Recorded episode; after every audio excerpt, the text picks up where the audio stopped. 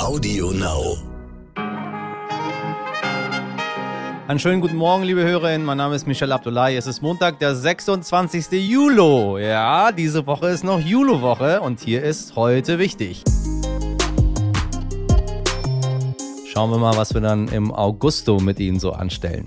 So, falls Sie das Wochenende lieber genutzt haben, um äh, andere Dinge zu machen, als sich über das, was in der Welt stattfand, Gedanken zu machen, keine Sorge, darüber werden wir berichten und natürlich, was diese Woche heute alles wichtig wird und in den kommenden Tagen. Zum Beispiel, warum Helge Schneider plötzlich keine Lust mehr hatte, dass Christian Lindner aktuell kein Grün sieht und warum es in Zeiten, in denen wir diese Welt manchmal nicht so ganz verstehen, es hilfreich ist, sich mit dem Düsteren in uns Menschen zu befassen, nämlich dem Verbrechen. Das erklärt mir gleich einer, der damit jetzt sein Geld verdient. Podcast-Kollege und True Crime Star reicht nicht. Ich müsste eigentlich sagen True Crime Super, Super Star. Philipp Fleiter von Verbrechen von nebenan. Mit den äh, hunderttausenden Menschen, die das permanent hören, gehört wahrscheinlich der oder die andere von ihnen auch mit dazu. So, los geht's. Schauen wir mal, was wir für Sie jetzt so hier alles haben.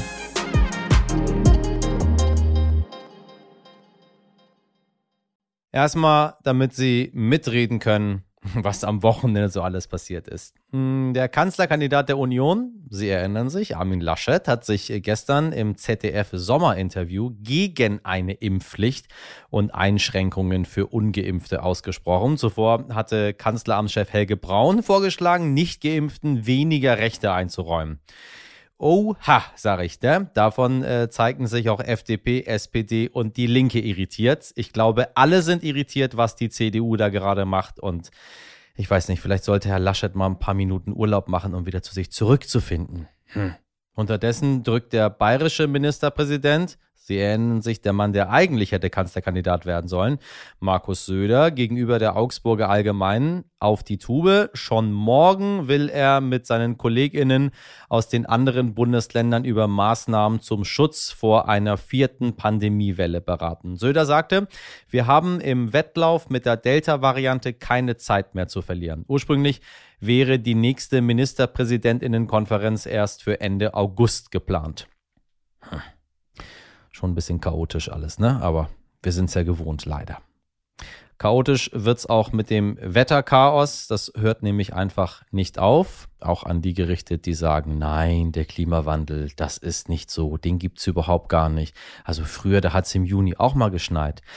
Waldbrände in Spanien, den USA oder auf Sardinien und bei uns heftiger Regen und Sturmböen, vor allem im Süden Deutschlands. Und auch bei unseren Nachbarn in Belgien haben sich Straßen in reißende Flüsse verwandelt. Bilder, die wir leider zu gut noch genau vor Augen haben. Von den Katastrophengebieten in NRW und Rheinland-Pfalz hat vor allem diese Aussage von der THW-Vizepräsidentin Sabine Lackner bei meinen Kollegen vom NTV Frühstart für Furore gesorgt. Das geht dann so weit, dass äh, unsere Helferinnen und Helfer, nochmal, die machen das auch ehrenamtlich in ihrer Freizeit, beschimpft werden, dass wenn sie mit Einsatzfahrzeugen unterwegs sind, diese auch mit Müll beschmissen werden und dass wir jetzt auch an manchen Einsatzstellen veranlassen mussten, dass das Namensschild von der Bekleidung abgenommen wird, weil Menschen filmen, die sich nicht zu erkennen geben, ob sie zum Beispiel für die Presse arbeiten. Und das ist sehr, sehr bedauerlich und belastet unsere Einsatzkräfte zudem. Das, meine lieben HörerInnen, geht ehrlich gesagt gar nicht klar. Ich frage mich, wer sowas macht. Im Nachgang dieser Schlagzeile hat mir Frau Lackner am späten Abend dann noch folgende Nachricht geschickt. Hören Sie mal genau hin. Ich bin gestern in Dienstbekleidung im Einsatzgebiet unterwegs gewesen und habe hoch engagierte Helferinnen und Helfer getroffen. So macht die Brücke, die das Technische Hilfswerk wieder aufbaut in Bad 9a Ahrweiler, gute Fortschritte. Und es ist jetzt auch eine Fährverbindung eingerichtet, sodass Bevölkerung von einer Flussseite der Ahr zur anderen gelangen kann. Wir konzentrieren uns auch weiterhin auf das Thema Brückenbau. Darüber hinaus kümmern wir uns um Infrastrukturmaßnahmen, das heißt Notstromversorgung und Abwasser. So, jetzt äh, es interessant. Da kann man endlich mal wieder Konzerte besuchen und dann bricht unser legendärer Helge, uns Helge Schneider, sein Konzert in Augsburg einfach so ab. Gut, das Setting war eher suboptimal. Strandkörbe mit Menschen drin und drumherum Servicekräfte, die Getränke verteilen. Ehrlich gesagt, der Albtraum für jeden Menschen, der schon mal auf einer Bühne gestanden hat. So, passen Sie mal auf. Es war zwar alles gut gemeint, aber Helge, so sagt er später bei Facebook, habe das Aha so sehr abgelenkt, dass er sich entschieden habe, das Konzert abzubrechen. Er wolle die Menschen ja auch begeistern oder mal improvisieren aus künstlerischer Sicht, verständlich. Die Veranstalter haben ihre Anwälte eingeschaltet. Immerhin, seine Tour setzt Helge fort. Heute und morgen in München läuft es dann hoffentlich für alle besser. Und dieses Konzept war preisgekrönt, habe ich gelesen. Das preisgekrönte Konzept in den äh, Strandkörben mit Service dazu. Lieber Helge, ich weiß ja, dass du uns regelmäßig in diesem Podcast zuhörst alles richtig gemacht und Asche über das Haupt derer, die jetzt da die Anwälte eingeschaltet haben. Obwohl es doch alles hieß, die Tickets werden wieder zurückerstattet und der Mann sagt, ich möchte aber gerne von einem Publikum sprechen, was konzentriert ist und nicht irgendwie äh, währenddessen noch auf der Karte rumschaut, ob es ein Aperol Spritz oder lieber ein Gin Tonic bestellt, während äh, dieser Großmeister dort versucht, die Leute zu entertainen. Also, ich bin ganz bei dir. Das habe ich auch noch für Sie. Ab morgen ist Spanien samt Mallorca aus deutscher Sicht Corona-Hochinzidenzgebiet. Wer nicht geimpft oder genesen ist, muss dann nach der Rückkehr mindestens fünf Tage in Quarantäne. Der Deutsche Reiseverband schätzt, dass im Augenblick etwa 200.000 Pauschalreisende aus Deutschland in Spanien Urlaub verbringen und zusätzlich noch etwa 200.000 Individualtouristen. Mal gucken, vielleicht findet Herr Laschet dafür schnell eine Lösung. Was wichtig wird. So, weiter geht's äh, mit dem Wochenausblick hier. Wir schauen in die USA. Dort nimmt morgen der neue Untersuchungsausschuss des Repräsentantenhauses zur Aufarbeitung der Erstürmung des US-Kapitols am 6. Januar seine Arbeit auf. Im Verlauf der ersten Anhörung sollen unter anderem Mitglieder der Polizei, des Kapitols und Polizeibeamte der Hauptstadt Washington angehört werden. Am Mittwochabend geht es in Baden-Württemberg rund, während sich FDP-Chef Christian Lindner im ARD-Sommerinterview nach der Bundestagswahl schon als Finanzminister in einer schwarz-gelben Koalition sieht. Hm, der hat mir zu lange und so intensiv zugehört. Ne? Starten die Grünen in Baden-Württemberg ihren Wahlkampf. Das Motto der Auftaktveranstaltung: Alles ist drin. Oh. Das ist mal wieder kreative Politik. Naja, wenigstens kommt nicht sowas wie Zukunft jetzt drin vor. Alles ist drin. Naja, mal sehen. Dabei sind sie natürlich alle, Kanzlerkandidatin Annalena Baerbock, die Spitzenkandidaten Franziska Brandner und Cem Özdemir sowie Ministerpräsident Winfried Kretschmann. Während wir also politisch schon voll im Wahlkampf sind, das äh, dürfen wir bei diesen ganzen Aussagen rund um Corona, Impfpflicht und so weiter nicht vergessen, liebe HörerInnen, befinden sich viele von uns momentan im Urlaub, in den Ferien, Pause machen von Pandemie, Homeschooling und so weiter und so weiter, mal ein bisschen ausruhen, einfach mal ein Buch lesen oder Lesen ist ja ein bisschen out am Strand. Heute hört man Podcast, so wie Sie gerade hier einer der größten Podcast-Stars, wie schon angekündigt. Aktuell ist Philipp Fleiter von Verbrechen von nebenan. True Crime boomt. Und ich, ehrlich gesagt, weiß nicht warum. Aber das ist nur so meine ganz persönliche Meinung. Als Hobby gestartet, verdient er mit der Faszination von Verbrechen nun sein Geld. Aber nicht nur das ist mir heute wichtig. Wir sprechen auch darüber, wie wichtig es ist, Vorbilder zu haben. Menschen, die Flagge zeigen. So wie am Wochenende beim Christopher Street Day in Berlin, wo der Andrang mit 65.000 Menschen viel größer war als erwartet. Und in Ungarn, in Budapest, waren mehr als 10.000 Menschen auf die Straße gegangen, auch um ein Zeichen gegen die homophobe Politik Ungarns zu setzen.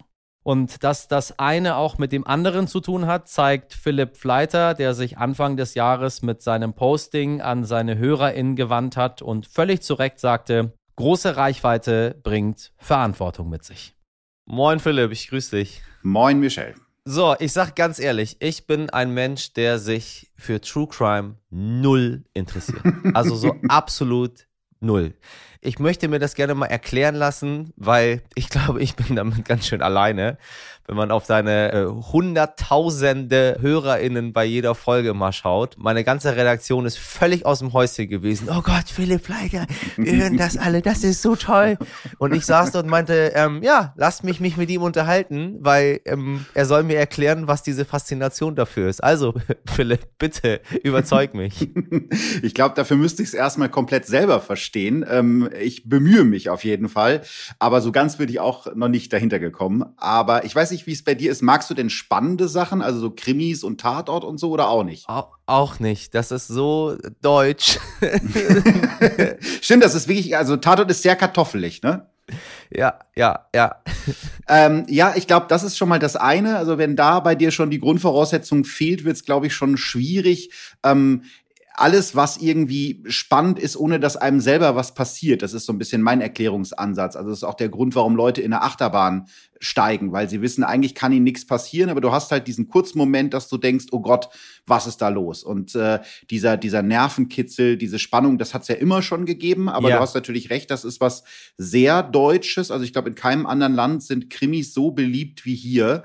Ähm, und dazu kommt dann auch noch so diese Faszination auch für das Schreckliche. Auch das ist ja nichts Neues. Also im Mittelalter sind die Leute auch alle schon auf den Marktplatz gekommen und haben sich irgendwelche Hinrichtungen angeschaut. Und das ist, glaube ich, wir wollen sozusagen uns unserer eigenen Normalität versichern, indem wir uns Sachen anschauen, die vielleicht auf den ersten Blick ja nicht so normal sind. Das ist zumindest so ein Erklärungsansatz. Und das wird auch dazu passen, warum das im Moment so beliebt ist. Wahrscheinlich, weil wir ja in Zeiten leben, wo wir vielleicht die Welt auch manchmal nicht mehr verstehen. Ja. Und äh, da ist es doch angenehm, wenn es so Sachen gibt, die man irgendwie nachvollziehen und verstehen kann oder zumindest es versuchen kann.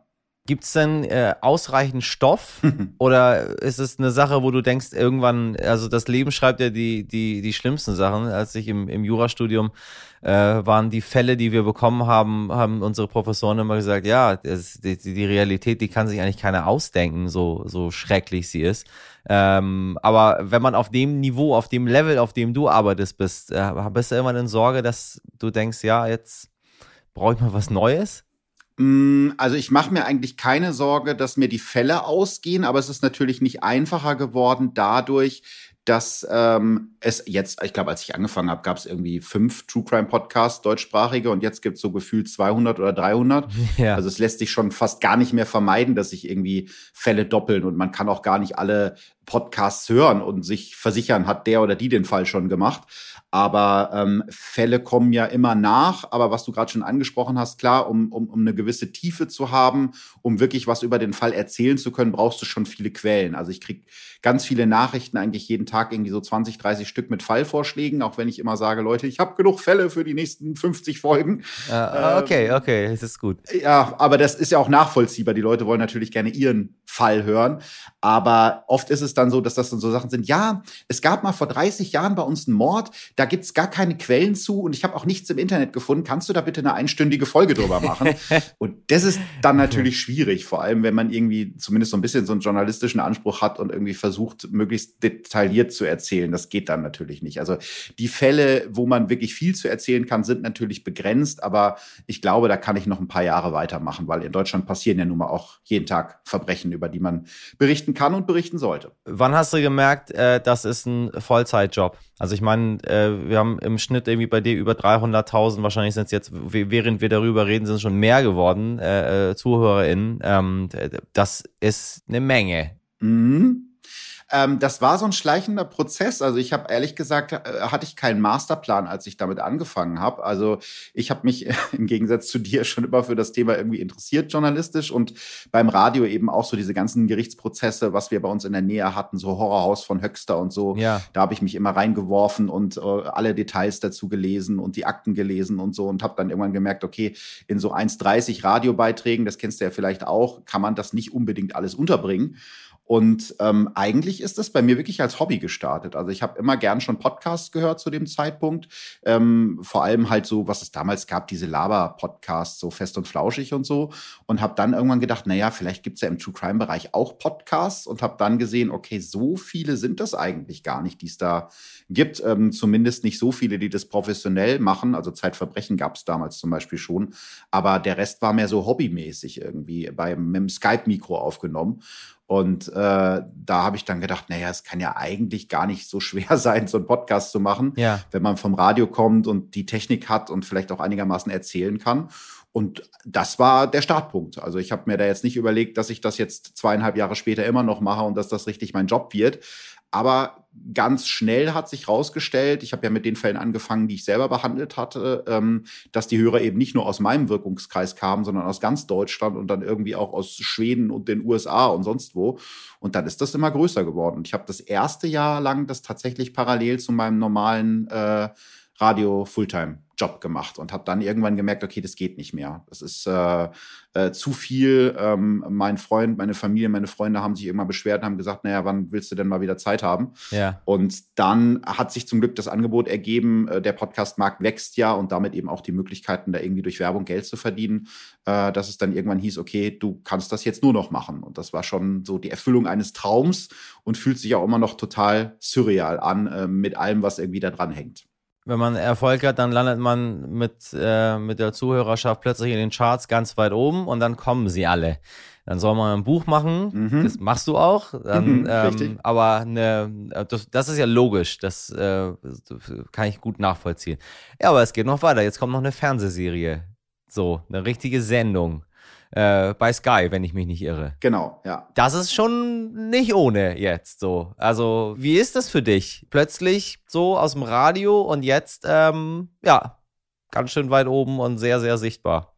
Ja, das ist äh, seltsam und ich gewöhne mich, glaube ich, immer noch so ein bisschen dran. Also, als ich letztes Jahr, Ende letzten Jahres die Anfrage bekommen habe, könntest du dir vorstellen, eine Fernsehsendung zu machen, habe ich in meinem jugendlichen Leichtsinn einfach gesagt, ja, pf, mein Gott, kann nicht so schwer sein, so ein bisschen Fernsehen.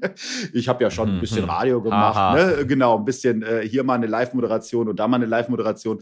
Ähm, aber es war natürlich was ganz anderes oder ist was ganz anderes. Also allein diese Vorbereitungszeit, äh, du kennst das ja auch, ähm, die ganze Wartezeit und auch überhaupt der Aufbau der Sendung, weil das ja was Neues ist. Also es hat es ja in der Form ähm, noch nicht gegeben, dass man versucht hat, einen True Crime Podcast im deutschen Fernsehen zu adaptieren. Das heißt, du fängst wirklich erstmal bei Null an und überlegst, okay, was machst du da jetzt? Du ja. kannst ja nicht zwei Leute abfilmen, die sich unterhalten. Das ist ja dann irgendwann von der Bildsprache ein bisschen äh, langweilig. Also wie willst du das aufarbeiten? Mit welchen Gästen willst du arbeiten? Welche Fälle eignen sich überhaupt?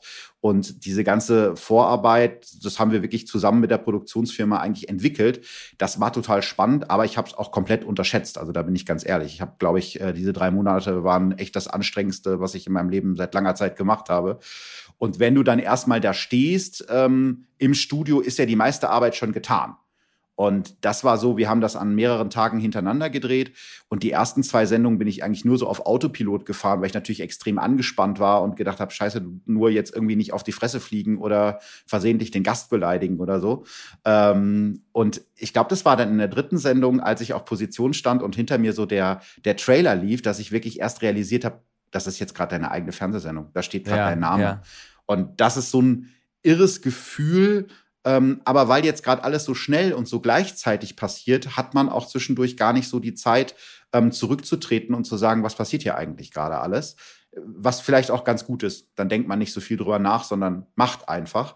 Aber ich versuche jetzt wirklich im Moment so ein bisschen das bewusst zu genießen zwischenzeitlich und mir das bewusst zu machen, was da gerade alles passiert, weil es ja wirklich ein super wilder Ritt. Ähm, und ja, so ein bisschen von außen drauf zu schauen. Aber wenn man halt die ganze Zeit arbeitet und immer schon das nächste macht, also ich bin jetzt nicht so, dass ich denke, geil, Fernsehsendung, jetzt mache ich acht Wochen Urlaub auf den Malediven, sondern dann geht's irgendwie ans Buch und dann geht's an die Planung von Live-Auftritten und so. Also richtig viel Zeit zum Nachdenken bleibt mir eigentlich nicht. Meine Damen und Herren, kein Mensch kann acht Wochen Urlaub auf den Malediven machen, nur falls Sie jetzt mit dem Gedanken liebäugeln. Es ist sehr, sehr langweilig auf den Malediven. Können Sie gar nicht genug Podcasts und Bücher mitnehmen, um zu hören und zu lesen. Nur so als kleiner sachdienlicher Hinweis zwischendrin. du hast eine schöne Erkenntnis gehabt, die ich mir von vielen Leuten wünschen würde. Äh, große Reichweite bringt Verantwortung mit sich, mhm. weil dort Menschen sind, äh, ja, früher hat man gesagt, die himmeln einen an, wenn man jetzt irgendwie im Bravo-Poster gewesen wäre. Äh, heute hören sie einem zu. Sie folgen einem auf den verschiedenen sozialen Netzwerken äh, und du hast beschlossen, diese Verantwortung, die du hast, äh, auszusprechen und dich mit den Leuten auch irgendwie äh, ja über dein Privatleben zu unterhalten und sagen, so ist das, so sieht's aus. Äh, ich bin homosexuell. Wenn ihr das nicht gut findet, dann ade quasi. So, das finde ich, finde ich spannend. Das würde ich mir von vielen Leuten wünschen, dass das passiert. Warum denkst du, ähm, erkennen das viele nicht, dass das große Reichweite Verantwortung mit sich bringt und dass man plötzlich dann doch nicht mehr eine Privatperson ist, die da äh, so einen Podcast macht, den einfach unglaublich viele Leute hören, weil sie das Thema interessant finden? Also ehrlich gesagt war das für mich auch so ein, so ein, so ein Lernprozess, weil am Anfang, als ich angefangen habe, war für mich klar, dass ich eben nicht dieses, äh, ich rede erst über äh, mein Mittagessen und dann über einen furchtbaren Mord, äh, dass ich das eben nicht wollte, weil ich das Gefühl habe, das wird den, den Opfern der Verbrechen auch nicht gerecht. Also das finde ich muss einem ja bewusst sein. Man ja. erzählt da jetzt nicht irgendwie lustige Geschichten, äh, sondern das sind echte Schicksale, die dahinter hängen. Äh, Familien, die ihre Kinder vermissen und so weiter. Ja. Ähm, und eigentlich war das tatsächlich überhaupt nicht so geplant. Und was jetzt meine eigene Sexualität angeht, das war nie ein Geheimnis. Also ich habe mich geoutet, als ich 16 war und alle aus meinem Umfeld wussten das. Aber ich habe dann gemerkt, mit steigender Bekanntheit kamen dann halt immer die Fragen so, ne, hast du eine Freundin, hast du eine Frau? Ähm, und ich habe dann auch eine Zeit lang irgendwie versucht, da gar nicht drauf einzugehen, weil ich gedacht habe, ich will dieses Privatleben nicht in die, in die Öffentlichkeit ziehen. Ähm, aber auf der anderen Seite hat sich's auch falsch angefühlt, die Leute irgendwie anzulügen, in Anführungsstrichen, und, und nicht auf diese Fragen einzugehen. Ja, und ja habe mich dann auch daran erinnert, wie das war, als ich 16 war, vor, vor vielen, vielen Jahren. Ähm, ich hätte mir, glaube ich, damals einfach gewünscht, dass es jemanden gegeben hätte, den ich gut finde, irgendwie ein Künstler, ein Sänger, Schauspieler, wie auch immer, ähm, zu dem man in Anführungsstrichen aufschaut und der dann sagt, hey, ich bin genau wie du und das ist vollkommen in Ordnung so. Richtig das gab es zu der Zeit eigentlich nicht so wirklich. Ich meine, heute wird das ja immer mehr.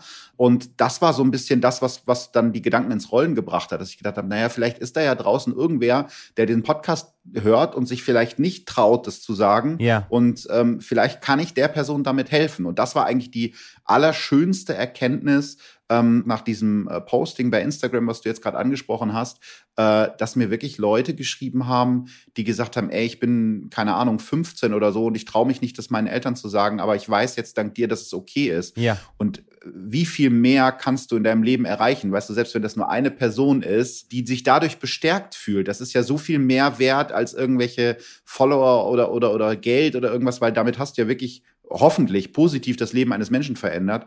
Und das hat mich daran bestärkt, dass es die richtige Entscheidung war. Das ist schön. Auf der anderen Seite ähm, kriegst du natürlich auch so Nachrichten von Leuten, ja, warum muss man da immer drüber reden? Warum müsst ihr, das ist ja dann auch immer gerne genommen, ne? Ja. Warum müsst ja, ihr diesen ja, ganzen Buhai machen, diese Regenbogenflaggen, die Christopher Street Days? Und wenn es nach mir ginge, ich würde das nicht unbedingt brauchen. Also ich muss jetzt nicht äh, mit Engelsflügeln auf einem Wagen irgendwie in Hamburg am Rathaus vorbeifahren. Ähm, aber das ist ja auch jedem selbst überlassen. Aber wir sind halt noch nicht an dem Punkt, dass man nicht mehr drüber reden muss. Weil es immer noch, ähm, die, die, die Suizidraten bei, bei queeren Jugendlichen sind immer noch wesentlich höher als bei heterosexuellen Jugendlichen. Schwul ist auf vielen Schulhöfen immer noch ein Schimpfwort. Und solange das noch so ist, glaube ich, muss man drüber reden und sagen, hey, wir sind auch hier und wir sind so wie du und ich. Ja. Das ist, ist ja auch manchmal so ein Erkenntnisgewinn. Also Richtig. zum Beispiel äh, für, für die Freundin von meiner Oma, als ich mich damals geoutet habe, die kannten ja keine Schwulen aus ihrem Kreisen, weil, weil das da nicht angesprochen wird in dieser Altersklasse. Die kennen dann vielleicht einen Harpe Kerkeling oder einen Ralf Morgenstern, also irgendwelche bunten Figuren aus dem Fernsehen.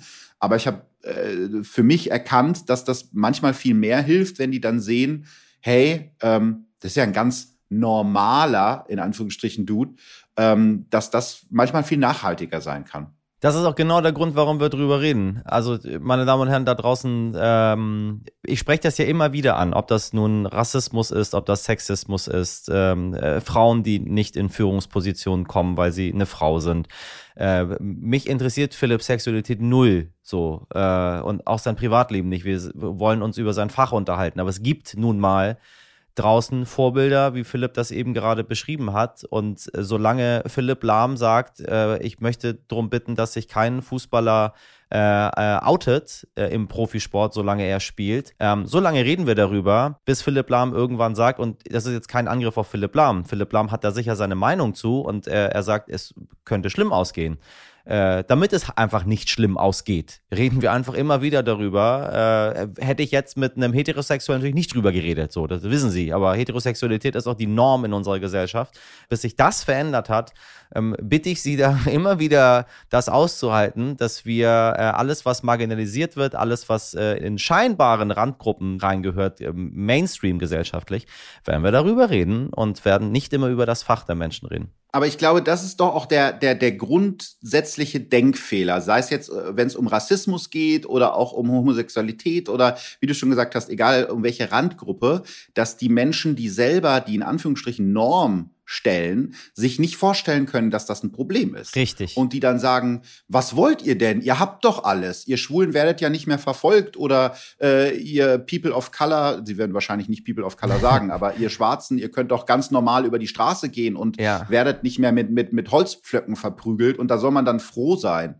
ja, über diesen Zustand. Haben wir ja bei der EM gerade gesehen, wie hervorragend das funktioniert alles, ne? Und das haben wir auch mit allen anderen, meine Damen und Herren. So, deswegen reden wir drüber. Ähm, was kommt als nächstes? also nach äh, Buch, Fernsehsendung und sehr, sehr erfolgreichem Podcast, ähm, was kommt?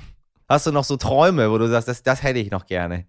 Das ist witzig, das wurde ich heute gefragt von jemandem bei Instagram, ob ich eigentlich noch irgendwas habe, was ich gerne im Leben erreichen will. Und dann habe ich darüber nachgedacht und habe gesagt, eigentlich bin ich sehr zufrieden gerade mit dem. Also privat würde ich natürlich gerne noch irgendwie viel mehr reisen und äh, viel mehr sehen von der Welt. Aber ich glaube, beruflich kann ich mich gerade absolut nicht beschweren. Also es gibt im Moment äh, ein zweites Podcast-Projekt, was in Planung ist.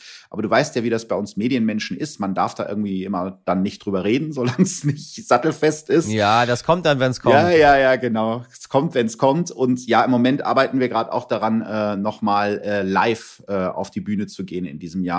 Was auch gar nicht so einfach ist, weil äh, Veranstaltungen organisieren in diesen Zeiten natürlich äh, wild ist. Aber da freue ich mich schon sehr drauf, weil das war tatsächlich, ähm, äh, Corona hat mich jetzt eigentlich gar nicht so sehr in meiner beruflichen Laufbahn beeinflusst, wie, nicht so wie viele andere Leute. Ich konnte weiter meinen Job machen. Im Gegenteil, Podcasts wurden sogar mehr gehört.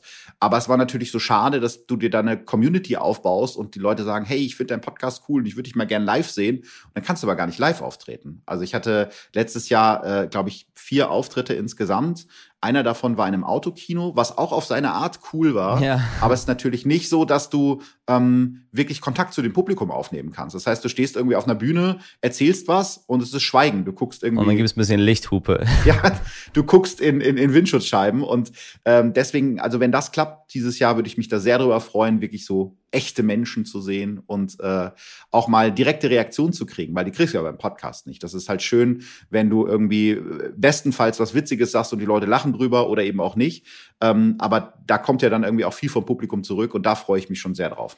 Ich wünsche weiterhin sehr viel Erfolg. Äh, ich glaube, das äh, kommt nicht auf meinen Wunsch an, das kommt einfach von alleine. Da braucht keiner hier was zu tun. Und ähm, ja, ich bin gespannt auf die Sendung. Fernsehen gucke ich nämlich wieder. Das ist gut. Wenn, äh, wenn, wenn True Crime im Fernsehen stattfindet, da bin ich wieder dabei. Sehr schön. Dann haben wir doch zumindest schon mal einen Zuschauer jetzt für die Sendung. Alles Gute, mein Lieber. Dankeschön. Hören Sie mal ganz genau hin, da erfahren Sie eine ganze Menge über einen ganz, ganz duften Kerl hier, der seine große, große Reichweite dafür nutzt, um Gutes in der Welt zu tun. Nicht nur auf künstlerischer Sicht, sondern auch menschlich, gesellschaftlich und politisch. Deswegen an dieser Stelle, auch wenn ich selber nicht True Crime höre, ganz große Podcast-Empfehlung. Am Freitag habe ich schon angekündigt, heute schauen wir nochmal nach Japan, nach Tokio. Sie erinnern sich, da sind ja gerade die Olympischen Spiele.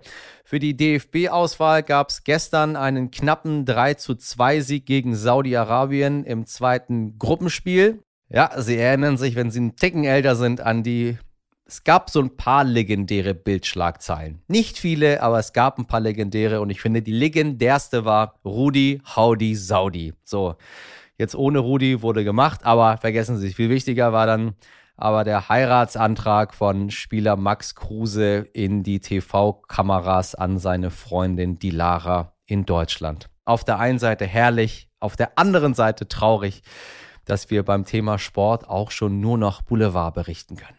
So, aber lieber Max, alles Gute dir und deiner zukünftigen Frau von Herzen. Weniger herrlich geht's dem deutschen Radprofi Simon Geschke. Er leidet sehr unter den Bedingungen im Quarantänehotel in Tokio und spricht von halb Psychiatrie, halb Gefängnis. Da können Sie sich auch nochmal unsere Folge von Freitag anhören, wo ich mit der Kollegin gesprochen habe und sie uns berichtet hat, wie dramatisch es gerade dort in Tokio aussieht und an was für Regeln man sich dort halten muss. Ich glaube, Olympischen Spiele haben sich alle ein bisschen anders vorgestellt. Aber naja, wenn man sie unbedingt austragen will, dann muss man halt auch damit leben zu Corona-Zeiten. Die deutsche Schwimmerin Lisa Höpping hat uns exklusiv Sprachnachrichten aus dem olympischen Dorf in Tokio geschickt. Für die 22-Jährige sind es die allerersten Olympischen Spiele Hören Sie mal ganz genau hin. Das ist brandexklusives Material, direkt aus dem Olympischen Dorf. Ja, dadurch, dass es meine ersten Olympischen Spiele sind, ähm, bin ich auch natürlich das, das erste Mal ähm, das Olympische Dorf für mich und es ist ja einfach unglaublich. Also ich möchte nichts missen, was, äh, was ich hier vorfinde. Das ist, äh, man ist so herzlich irgendwie hier und alle Nationen sind zusammen und es ist, es ist total toll. Also klar, wir haben jetzt mit Corona natürlich äh, Einschränkungen. Natürlich gründlich Hände waschen beim beim Essen müssen wir, ähm, wenn wir ins, wenn wir unser Essen holen, das ist ja eine ganz, ganz große Halle, ähm, am Buffet Handschuhe tragen, dass auch da auf jeden Fall die Sicherheit gegeben ist dass jeder, dass keiner das Essen einfach so mit den Händen anfasst und dass die Ansteckungsgefahr einfach nochmal da verringert wird. Und wir haben auch in der Halle sitzt hat jeder seinen eigenen Platz. Also wir können natürlich unterschiedlich sitzen, aber es gibt überall Plexiglasscheiben, so dass äh, die Kommunikation manchmal ein bisschen schwieriger ist äh, beim Essen, aber es ist auf jeden Fall eine sehr witzige Erfahrung, die wir hier alle bestreiten dürfen. Aber ähm, es ist halt einfach ein großes Dorf mit ganz, ganz vielen Athleten, die alle ihren Traum erfüllt haben, hier zu sein bei den Olympischen Spielen. Und ähm, dann ist man halt zusammen mit allen möglichen anderen Sportarten und es ist, es ist unglaublich. Es, also es ist ein ganz, ganz tolles Erlebnis und ähm, ich bin sehr happy, auf jeden Fall hier sein zu dürfen. Am Samstag hatte sie ihren ersten Wettkampf mit der Staffel im 4x100 Meter Freistil. Da war nach den Vorläufen leider Schluss, aber schon am Mittwoch steht für sie der nächste Wettkampf an, allerdings wie für alle ohne ZuschauerInnen. Ohne Zuschauer, natürlich ist das ärgerlich, vor allem für die Halbfinals und die Finalläufe. Ähm, aber wir hatten jetzt auch schon die Quali und die deutschen Meisterschaften ohne Zuschauer und das hat alles ganz gut geklappt und jetzt haben wir natürlich das Team hinter uns auf den Rängen sitzen. Wir haben viele, viele Fotografen, die da ähm, noch sitzen und Fotos machen. Das verteilt sich eigentlich ganz gut in der Halle, so dass es auf jeden Fall nicht nach komplett toten Rängen aussieht und komplett leere Ränge. Also es, das ist schon, es ist schon Stimmung auf jeden Fall in der Halle, aber es ist halt anders, als es, man es so gewohnt ist. Und dann wollte ich von dir noch wissen, hätte man Olympia unter diesen Umständen vielleicht ganz absagen sollen? Eine Frage, die sich mir eigentlich Tag und Nacht stellt, immer wenn ich darüber berichte und immer wenn ich rüber gucke. Hören Sie mal, was sie gesagt hat dazu. Mm, das ist natürlich eine schwierige Frage und es ist definitiv ein Risiko, ähm, dass man jetzt halt mit allen Veranstaltungen, die jetzt halt einfach stattfinden, eingeht. Und natürlich mit so einer Großveranstaltung ist das Risiko wahrscheinlich nochmal erhöht, wenn man die Statistiken jetzt wahrscheinlich betrachtet. Aber es war bei der Fußball-EM ja auch nicht anders und da waren ja auch einige an Zuschauern erlaubt, was bei uns ja gar nicht der Fall ist. Ähm, und ich habe mich bis jetzt noch in keiner Situation irgendwie vorgefunden, dass ich da mich irgendwie ähm, gedacht habe, oh, das ist aber hier brenzlig alles und ähm, das gefällt mir jetzt gar nicht oder ich habe mich unwohl gefühlt aufgrund der ganzen Corona-Regeln, sondern es wird halt wirklich, wirklich gut gehandhabt hier von Japan und äh, von die ganze Organisation ist halt wirklich einwandfrei. Ähm, deswegen großes Lob da in dieser Hinsicht auch an Japan und dass sie das alles hier verstatten ziehen. Und ich muss halt sagen, es ist mein Traum halt hier zu sein. Ich habe da jetzt fünf Jahre dafür wirklich hart gearbeitet und bin mehr als froh, dass ich mich qualifiziert habe und dass es halt auf jeden Fall auch stattfindet. Und wenn es natürlich abgesagt worden wäre, ähm, dann wäre ich natürlich niedergeschlagen gewesen, wie jeder andere Sportler halt auch, der halt nur darauf hintrainiert und dessen größter Traum ist es, hier zu sein. Aber ich hätte es auch vollkommen verstanden, wenn die Entscheidung gefallen wäre, dass es abgesagt ähm, wird, weil es natürlich einfach das Risiko zu hoch ist. Aber ich bin äh, kein Freund von dem hätte hätte und ähm, es ist jetzt so wie es ist und ich bin sehr froh hier sein zu dürfen und ich hoffe, dass ähm, dass alle auf jeden Fall die Regeln einhalten und dass wir das Beste daraus machen können und dass die ganze Lage, die ganze Situation auf der Welt sich äh, in Zukunft beruhigt und man überall wieder in normalen Alltag kommt. So, das war unsere Folge zum Auftakt in eine neue Woche. Und wenn Sie sich für das Thema Spendengelder nach dem Hochwasser interessieren, dann schreiben Sie mir gerne mal Ihre Gedanken und Fragen dazu per Mail an heute wichtig.stern.de. Mich würde mal interessieren, ob Sie spenden und wenn ja, wohin und was Sie sich davon erhoffen und ob Sie überhaupt wissen, wo das Ganze denn am Ende ankommt. Da versuche ich nämlich jetzt gerade so einen Blick drauf zu haben. Äh, mal gucken, ob ich einen Experten ranbekomme. Ich saß ja selbst jetzt am, wann war das? Ähm, jetzt gerade. Gucken Sie mal, ich bin schon völlig durcheinander. Am Freitag, am Freitag war die große ARD-Spendengala. Haben ja alle gemacht. ZDF, ARD, RTL, alle waren dabei äh, wir haben über alles berichtet und da saß ich an den Telefonen und mich haben immer wieder die Menschen, die angerufen haben, gefragt, Herr Abdullah, sagen Sie mal, wo geht das Geld denn hin? Und ich konnte immer nur sagen, es wird auf jeden Fall Gutes damit äh, getan werden, aber wo das jetzt ganz genau hingeht, weiß ich auch nicht. Und das versuchen wir mal, mal gucken, ob ich es schaffe, herauszufinden für Sie. Teilen Sie uns auf jeden Fall Ihre Gedanken mit, vielleicht haben Sie ja ähnliche in Ihrem Kopf. Ich sage aber erstmal Tschüss aber nur für heute. In der Redaktion für diese Folge waren Sabrina Andorfer, Dimitri Blinski, Nick Rasmus und Martin Schlack. Die Produktion hat Nikolas Femerling übernommen. Morgen ab 5 Uhr hören wir uns wieder. Empfehlen Sie uns gerne weiter, meine Damen und Herren. Wir können nur existieren und weitermachen, wenn Sie uns weiterempfehlen. Bitte machen Sie das. Und jetzt wünsche ich Ihnen einen schönen Montag. Machen Sie was draus. Bis morgen, Ihr Michel Abdullahi.